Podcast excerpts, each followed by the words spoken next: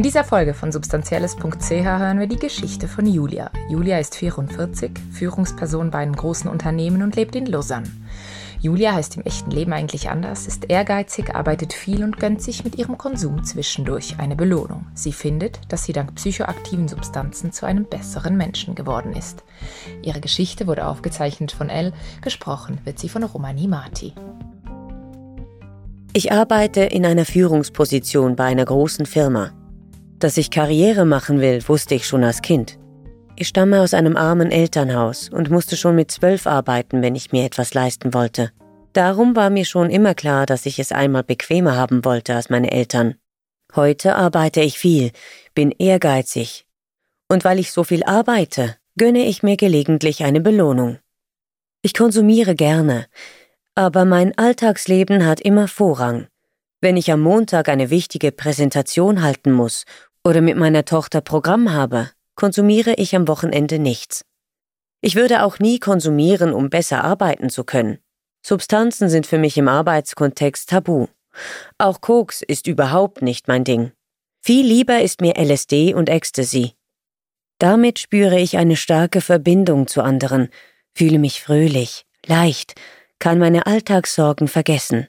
Mein Konsum lässt das Kind in mir aufleben und dazu gehört auch das Ganze drumherum. Der Glitzer, das Verkleiden, das macht das Leben würzig. Es ist das Salz in der Suppe. Es gibt mir viel Energie. Ich würde sagen, dass ich dank den Erlebnissen mit diesen Substanzen zu einem besseren Menschen geworden bin. Ich bin empathischer, habe einen größeren Horizont, bin offener und auch spiritueller geworden. Für mich ist das der Hauptgrund, warum ich konsumiere. Dieses Gefühl, to be one, ich konsumiere nie alleine, sondern immer nur mit lieben Menschen zusammen. Dank den Substanzen werden wir Teil von etwas Größerem, einer Gemeinschaft. Praktisch alle meine Freundinnen konsumieren. Außer ein paar alte Schulfreundinnen kenne ich kaum jemanden, der nicht konsumiert. Das sind lauter Leute, die mitten im Leben stehen. Sie haben gute Jobs, sind Chefinnen, Ärztinnen, Informatikerinnen, Eltern. Wobei ich sagen muss, dass ich mehr Papis als Mamis kenne, die dem Konsum treu bleiben. Frauen, die Kinder kriegen, widmen sich wohl häufiger nur noch der Mutterrolle. Das sage ich ohne zu werten, aber ich bin da schon eher die Ausnahme. Für mich war immer klar, dass ich als Mutter weder meine Arbeit noch mein Partyleben aufgeben würde. Das hätte mich nur unglücklich gemacht. Ich wünsche mir, dass meine Tochter eines Tages sagt, dass ich eine starke Frau bin, die ihr eigenes Leben führt und die immer für sie da ist, sich aber nie für sie aufgegeben hat. Wenn ich konsumiere, vergesse ich meistens, dass ich etwas Illegales mache. Aber wenn es zum Beispiel eine Polizeikontrolle gibt, dann denke ich sofort an meine Tochter, kriege Panik, dass sie mich einbuchten oder dass die Kesp kommt. Das stresst mich schon. Dann sage ich mir, dass ich nur kleine Mengen dabei habe und dass meine Gedanken nicht rational sind. Ich finde, man sollte alle Substanzen legalisieren. Das hätte nur Vorteile.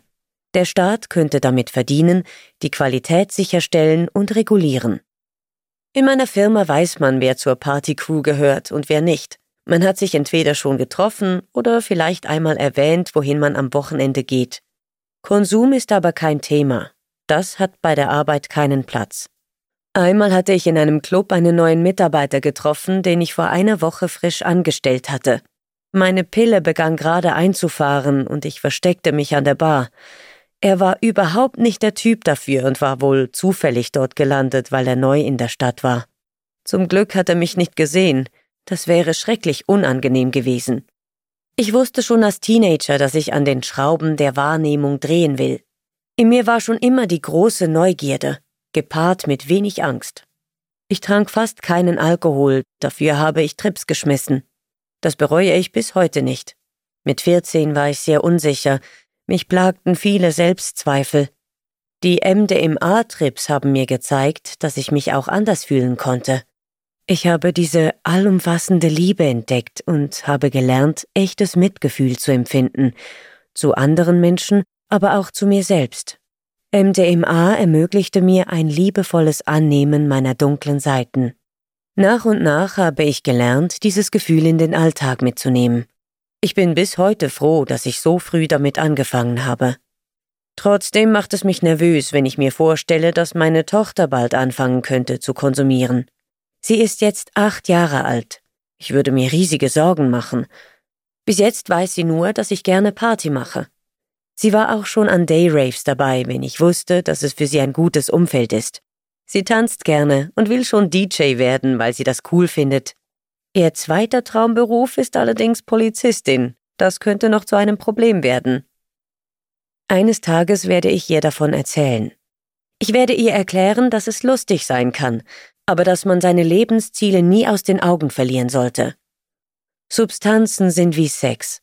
Sie machen das Leben schöner, aber sie sind nicht Lebensinhalt. Sie sind Geschenke der Natur oder der Chemiker. Wir sollten uns daran erfreuen, aber unsere Grenzen kennen. Mehr Geschichten findest du auf unserer Webseite substanzielles.ch. Weitere Infos zu unserem Projekt und wie du uns unterstützen kannst in den Show Notes. Die Musik für diesen Podcast kommt von Blue Dot Session.